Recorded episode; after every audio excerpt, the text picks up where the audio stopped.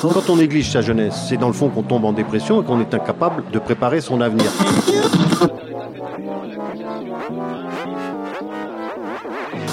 Ça ne veut plus rien dire, lycéens. C'est des merdeux, des cons. Le jeune est tourné vers l'avenir. Mais aujourd'hui, l'avenir ne se tourne plus vers le jeune. Univox, le rendez-vous du monde étudiant sur Radio Campus. Bonjour et bienvenue dans Univox. Cette semaine, nous sommes à Orléans pour ce nouveau numéro d'Univox et nous découvrons la Perco. C'est un jardin urbain pédagogique et collectif, prétexte à se rencontrer, se croiser, échanger à l'occasion, à apprendre, découvrir en jardinant, bricolant, consultant des données, des infos, en participant à des ateliers et à transmettre ses savoirs et compétences autour de différents domaines. La Perco, c'est une initiative à destination des citoyens imaginée de façon collaborative par plusieurs associations orléanaises, le 108, Labomédia, l'Arcandrie, les Brigades Vertes et le laboratoire de physique-chimie de l'environnement du CNRS avec le soutien de la ville d'Orléans dans le cadre du dispositif Cultivons notre ville. Le Perco, c'est un projet sur 4 ans, c'est un projet participatif, on va le découvrir tout de suite grâce au reportage de Claire Longuet pour Radio Campus France. Univox. Univox. Alors, entretien euh, avec euh, Gabrielle Potin, directrice du 108 euh, lieu d'expérimentation artistique et culturelle, donc 108 euh, rue de Bourgogne à Orléans. Ce soir, il y a une réunion au 108 euh, pour parler d'un projet collaboratif qui s'appelle euh, La Perco. Du coup, je me demandais si euh,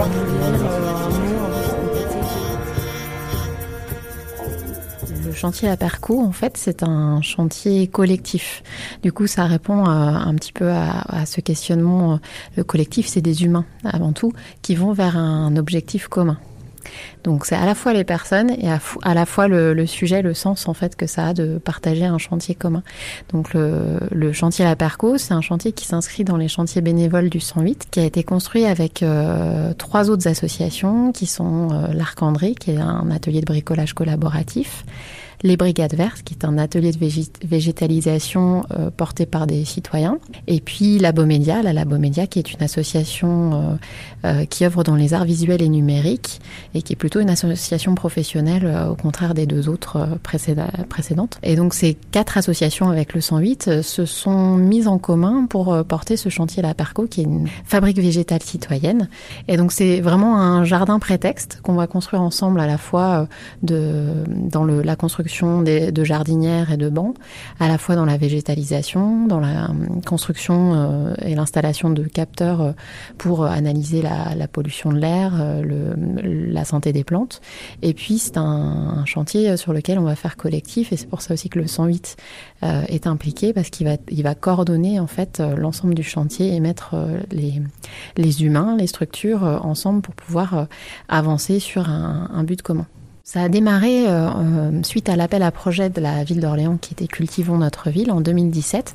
On a vu cet appel à projet avec les Brigades Vertes, euh, une personne des Brigades Vertes, Ségolène, et euh, on s'est assez spontanément, on est, on est venu se voir euh, l'une l'autre en se disant, bah, euh, c'est intéressant, est-ce qu'il n'y aurait pas quelque chose à monter? On a fait une invitation à, à- aux structures qui souhaitaient s'impliquer dans un projet en lien avec euh, le fait de, de végétaliser dans l'espace public. Et donc ces deux associations, la Beaumédia et l'Arcandrie, se sont portées volontaires aussi pour euh, euh, contribuer à l'écriture du projet. Et donc on, on a écrit le projet ensemble. On a déposé ce dossier à la ville d'Orléans. On a été euh, lauréat donc de cet appel à projet qui nous a permis d'avoir 10 000 euros pour pouvoir euh, monter ce, chantier-là sur 4 ans avec les habitants. Et donc euh, suite à ça, on a commencé à, planifier, enfin à se rencontrer d'abord pour euh, planifier en fait toutes les envies qui avaient émergé et qui avaient été posées dans ce dossier. auprès de la ville et donc faire aussi des rencontres publiques. On est allé taper aux portes des habitants tout le tout l'hiver 2017 et puis et puis un petit peu l'hiver 2000 le, le début de saison 2018 pour aller euh, demander en fait l'avis des gens, savoir euh, si ça les intéressait d'avoir un, jardin dans l'espace public, est-ce qu'ils avaient l'envie aussi d'y participer. Et puis on a fait une rencontre publique en février 2018 où là, on a invité les gens à venir échanger avec nous, présenter le projet, faire des ateliers, à la fois des ateliers sur le faire ensemble, à la fois des ateliers sur le végétal, des ateliers sur la construction, sur les capteurs. Et donc là, on a collecté un certain nombre de bénévoles, de personnes qui ont dit, ben moi, j'ai envie de m'investir. Et puis on a donc renouvelé euh, l'invitation à partir du moment où on a commencé à fabriquer euh, réellement, c'est-à-dire que on a commencé à aller euh, chercher des matériaux, faire des réunions pour aller chercher des matériaux, savoir ce qu'on allait récupérer, puisque c'est beaucoup de matériaux de, de récupération. faire des réunions aussi sur le, tout le travail végétal, on a invité les gens, et puis toute la construction ensuite en invitant à des ateliers de construction, fabrication des et des bancs. Donc ça, sur toute la saison entre février et juin 2018. Et on a posé en, juin fin juin 2018 un premier bac et, avec euh, un premier bac de jardinière avec euh, plusieurs petits bacs et des bancs sur les bords de Loire, sur les quais, euh, au niveau de la rue de la Tourneuve, à peu près à ce niveau-là. Et on a fait un, événement euh, sympathique euh, où on a, on a parlé avec les gens, les passants, on a expliqué le projet et on est arrivé à, peu près à une soixantaine en fait de bénévoles qui se sont investis euh, voilà sur toute la saison pour construire ce, ce chantier et poser cette première jardinière. Donc au total, il y a trois jardinières qui sont prévues, donc ça, ça, ça commence à prendre de l'espace. Donc, comme c'est un projet sur quatre ans, là, on est donc en 2019, on poursuit euh, la suite du projet. Et donc là, l'idée, c'est euh, notamment aujourd'hui, on fait une, une réunion, ce qu'on appelle la percollectivisation. C'est un temps de réunion qui euh, porte sur le, collectif et donc du coup sur comment on, on avance sur les ateliers de construction, etc., sur les ateliers de végétalisation, sur les prochains événements. Comment on fait ensemble la planification pour avancer sur la saison 2019 les prochains euh, enjeux euh, pour 2019 alors, euh, les enjeux, c'est de pouvoir euh, euh, déjà mieux communiquer auprès des, passants et des habitants sur le projet, parce que là, on s'est lancé tout feu tout flamme dans le, les premières jardinières, et donc ça prend déjà beaucoup de temps aux bénévoles. Et donc là, maintenant, on va communiquer aussi sur sur le sens du projet, donc faire des panneaux d'information, faire des ateliers et des événements publics ouverts, en invitant aussi, par exemple, des conférenciers, faire des expositions etc., autour de tout ce qui est végétal et autour de tout ce qui tourne autour de la permaculture.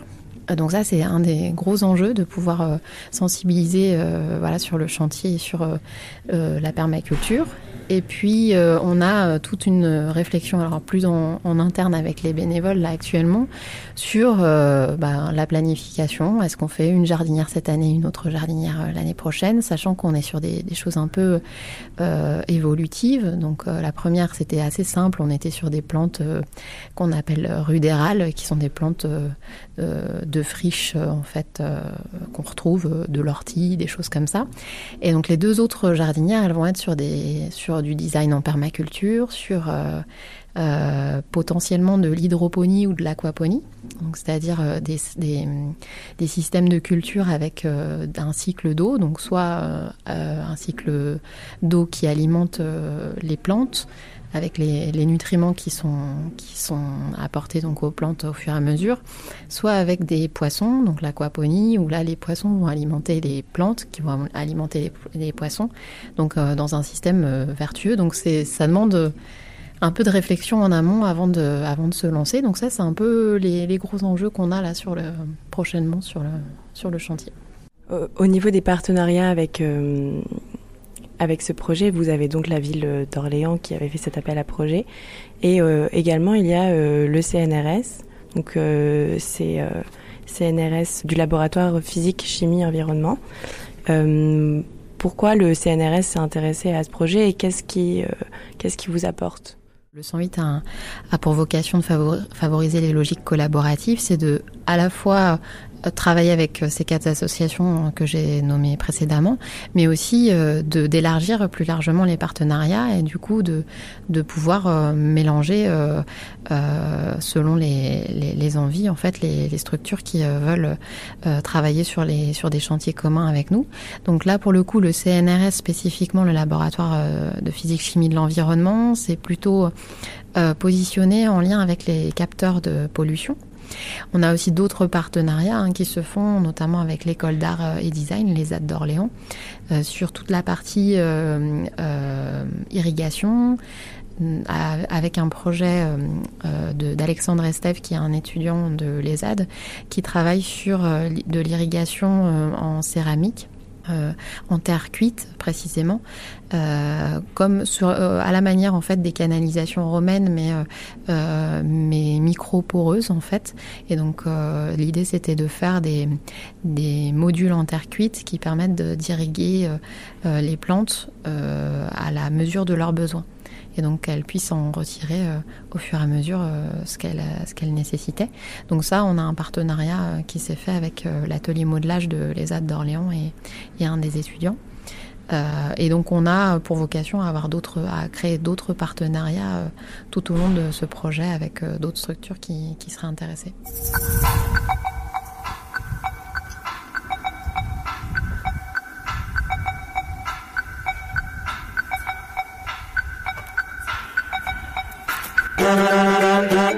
Des chaises vides.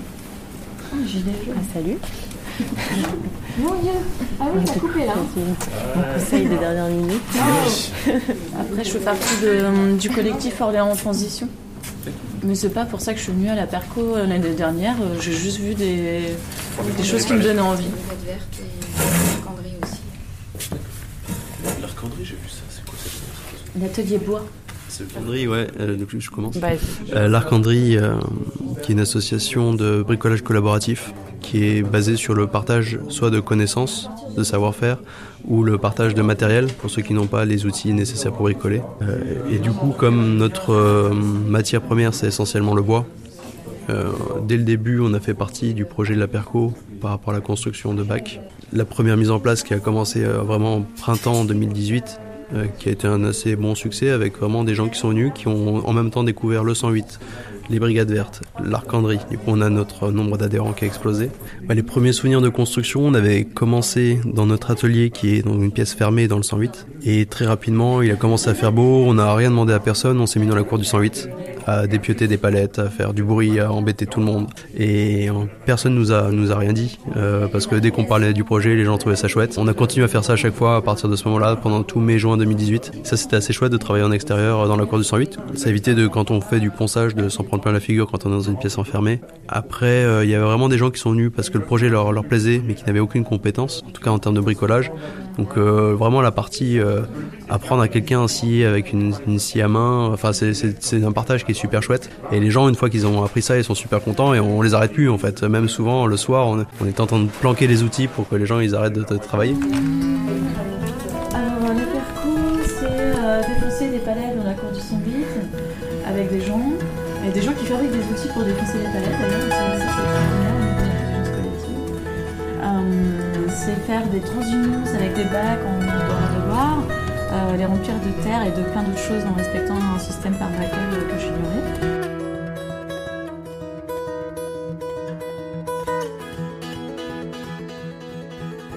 Ta vision de, ce projet Quand on a commencé les, premières discussions, donc c'était vraiment de créer des bacs. Alors c'était vraiment les, des bacs en lien avec les, végétaux. C'était vraiment la, genèse du truc. Et très vite, la façon dont on l'a proposé, c'était de créer un lieu de vie sur les, quais de Loire parce que ça manquait un peu de lieu de, lieu de vie. À l'époque, il n'y avait pas autant de, de bars d'été sur les quais de Loire. Je pense pas qu'on ait besoin de beaucoup plus euh, d'un point de vue euh, matière.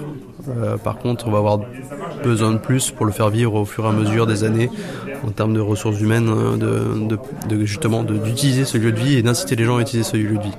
Je trouvais intéressant de juste de revenir sur une écoute de un besoin au sein de la parcours. Pourquoi je suis là, de quoi j'ai besoin. Ségolène, tu veux commencer sur... euh, Un besoin de partager. Deux choses. Une Un besoin. C'est difficile. Euh, donc je m'appelle Benjamin, je travaille dans une association qui s'appelle La Labo Média, qui est basée au 108. Et donc on a été impliqué euh, dès le démarrage dans ce projet de l'APERCO euh, pour diverses raisons et notamment euh, parce qu'on a proposé aussi de faire une sorte d'excroissance au projet qui consiste à y greffer des, un certain nombre de capteurs, des capteurs de pollution atmosphérique tout d'abord, un petit peu dans la logique science citoyenne pour essayer de montrer que finalement on peut monitorer son environnement avec des techniques assez simples, des capteurs de biofeedback également où là c'est un peu plus expérimental. En fait il s'agit d'essayer de révéler le bien-être des plantes en amplifiant l'activité électrique interne alors c'est complètement indolore pour les plantes, mais ça permet de, de savoir un petit peu comment elles se comportent et si elles sont bien ou pas. Et puis l'idée c'est de mettre en place un dispositif technique euh, un petit peu à l'instar de l'Internet des objets pour pouvoir euh, partager les données issues de ces capteurs en bord de Loire euh, sur Internet avec qui voudra bien regarder le site web pour suivre la corrélation éventuelle entre la pollution atmosphérique et le bien-être des plantes, s'apercevoir que quand il y a plein de voitures, et eh ben les plantes elles sont moins contentes. Voilà, j'extrapole un petit peu mais c'est voilà, c'était une des idées qui nous animait aussi plus au titre de la, la, donc. je vous propose qu'on passe à la suite qui est donc le concret du concret, c'est-à-dire proposer un calendrier d'action. Alors euh, Pascaline vous a imprimé euh, les documents. J'ai pas de lunettes. Je peux te lire si tu veux. Je veux bien. La verre, je vois rien. La première partie, c'est fabrication végétale. Mmh. Entretien de l'existant, couverture végétale, paillage, conception, design, permaculture, intervenant David Cosson, semis, glanage. Glaner, c'est ramasser après la moisson. Glaneur, glaneuse, celui ou celle qui glane. Autrefois, il s'agissait toujours de glaneuses, et les plus célèbres, peintes par milliers, étaient reproduites dans les dictionnaires. L'original est au musée d'Orsay.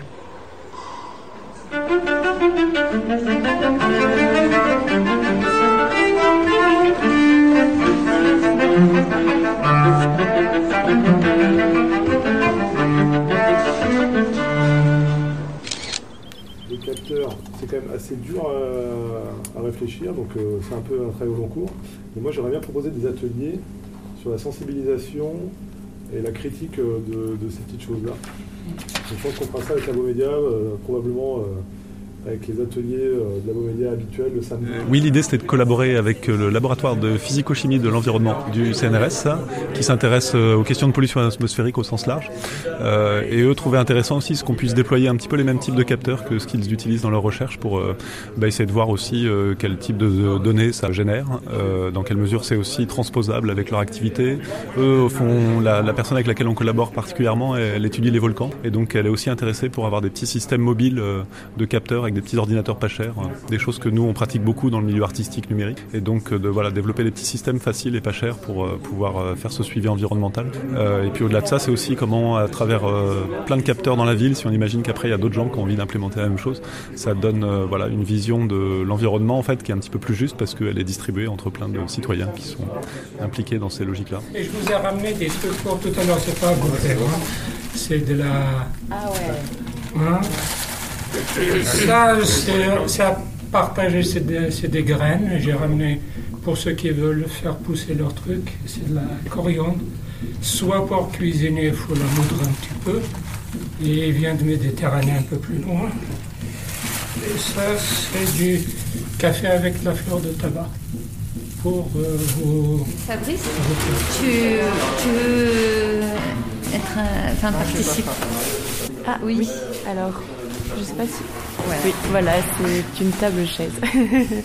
vous, côté brigade verte, qu'est-ce que qu'est-ce que vous avez apporté au projet euh, bah, dans un premier temps, c'était des questions, ben, les questions euh, des, simplement de la vie des plantes, notamment de la, des sols et de la question de l'eau, de, trouver des solutions euh, permacoles qui permettent de cultiver en ayant une consommation d'eau moindre D'où euh, l'idée de faire des, un système d'utiliser des oyas ou un système de drainage ou encore euh, de l'aquaponie. Pas encore vu le jour. Voilà. Et d'autres systèmes par capillarité. Quels sont ces autres systèmes? Euh, voilà, il vient juste de germer dans ma tête, mais l'idée c'est d'avoir une réserve d'eau sous le bac, parce que de toute façon on ne met pas un mètre cube entier de terre dans le bac, on n'en met que la moitié. Un gros réservoir avec des, des ficelles du, textile, du chanvre, des choses comme ça qui viennent euh, comme des racines de, plantes venir dedans pour essayer de remonter un peu l'eau. après, je fais même confiance aux plantes pour aller elles-mêmes aller tisser leurs leur, racines. Si on leur laisse une petite, un petit passage pour passer en dessous, un système qui retient la terre, et les plantes pourraient aller plonger leurs racines dans l'eau directement. Nous, notre contrainte, c'est juste de rajouter de l'eau régulièrement dans le, dans le système. Quand ils sont bien enracinés, ils ont aussi après une meilleure euh, euh, résistance euh, à leur environnement. Quoi. Donc ça a deux avantages, ça a un double avantage. Et est-ce que vous allez vérifier souvent justement comment, comment les bacs sont? Et si tout se, tout se passe, bien, on va dire? Ben, en fait, cet été, on était un certain nombre à avoir. il y avait un roulement avec un framadat qui, qui, se répartissait, on se répartissait les, les arrosages. Euh, il a fait très chaud et ça s'est bien passé jusqu'en juillet. Malheureusement, en septembre, il a continué à faire chaud et tout le monde a repris son activité. Et l'équilibre euh, a été rompu, malheureusement. Du coup, là, il y a eu de la perte, en effet. Donc euh, ça, ça demande une meilleure organisation et une continuité. Et c'est vrai que comme on est tous bénévoles, ben, du coup, il y a eu des, des moments où, il y a eu des trous. Voilà. Et là, euh, pour l'hiver, quelles sont un peu les préoccupations euh ben, Les plantes sont en dormance, donc on les laisse vivre. Il y a, on a semé des engrais verts la facélie, du trèfle et puis euh, du sarrasin. Moi, apparemment, ce que j'ai vu, c'est qu'il n'y a que le sarrasin. Euh, il y a que le, sarrasin n'a pas, poussé, mais par contre, il n'y a que la facélie et le trèfle qui sont bien plantés. Euh, et quelques plantes qui ont résisté aux, intempéries et qui sont installées de manière pérenne. Mais ça, ça, reste assez en petit nombre. Le problème, c'est qu'on a eu aussi euh, des vols. Ça a commencé dès qu'on a commencé à planter. Euh, on a eu euh, des belles verveines qui ont été, qui ont été prises. et là, il y en a eu de nouvelles, nouvelles plantes qui ont été prises en hiver. L'année prochaine, on, investit dans les plantes urticantes. Ce serait une solution commune. Non, non, des orties, on en a déjà planté dans la première jardinière, la petite rouge qui, est, euh, était en face du boui-boui et ils ont perduré. Ça va. Ils sont. Pas celle qui est le plus en forme, c'est plutôt les lamiers qui ont envahi presque tout. Mais euh, sinon, euh, d'ailleurs, sur les trois bacs, c'est celui qui est en plante glanée sur les bords de Loire qui a le mieux résisté au changement, autant à cet hiver qu'à cet été. Qu c'est l'esprit d'antan. J'ai entendu souvent ma mère dire Fini de ramasser pour pas gaspiller. Maintenant, malheureusement, ça se fait plus parce qu'il y a des machines tellement performantes. Mais avant, oui, j'ai eu de l'année avec mes voisines, avec mes le blé, comme le riz aussi se faisait avant. Eh bien, euh, on se... voilà, j'avais mon grand tablier, hein, on glanait, on ramassait le blé, les épis, les beaux épis qu'il y avait. il y a de la consoude, du rumex. C'est aussi euh, des plantes qui font plus, euh, entre guillemets, mauvaises herbes, parce que c'est des, euh, mais qui, pour autant, ont plein de vertus. c'est que des plantes comestibles, en fait, qu'on avait mis.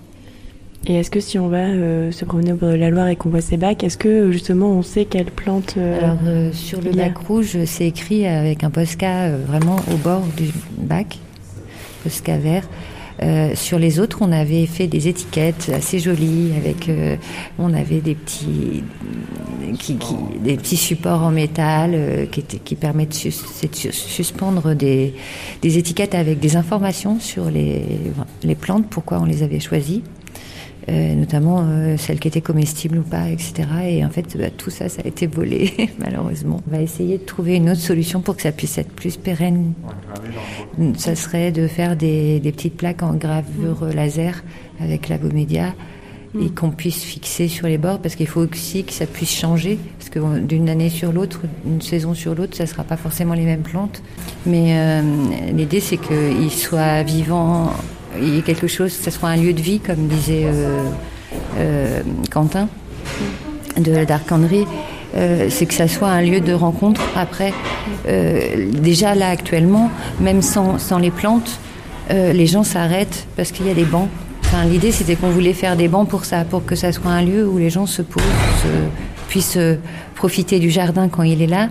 Euh, en hiver, c'est moins le cas, mais il, n'empêche que là, il fait beau et les gens, euh, ils sont là, ils sont, euh, ils se retrouvent, ils se donnent rendez-vous et que autour du prétexte du jardin ait lieu toute une vie, quoi. autant sur les plantes, enfin autour des plantes, des questions de, la, vie végétale, mais aussi de, relations humaines, tout simplement. Euh. Si tu veux de moi, t'accompagner au bout des jours, laisse-moi venir près de toi sur le grand chariot de bois et de toile. Je propose qu'on se mette debout et on va se mettre de l'autre côté tous ensemble. On va essayer de faire un, un ce qu'on appelle un débat mouvement.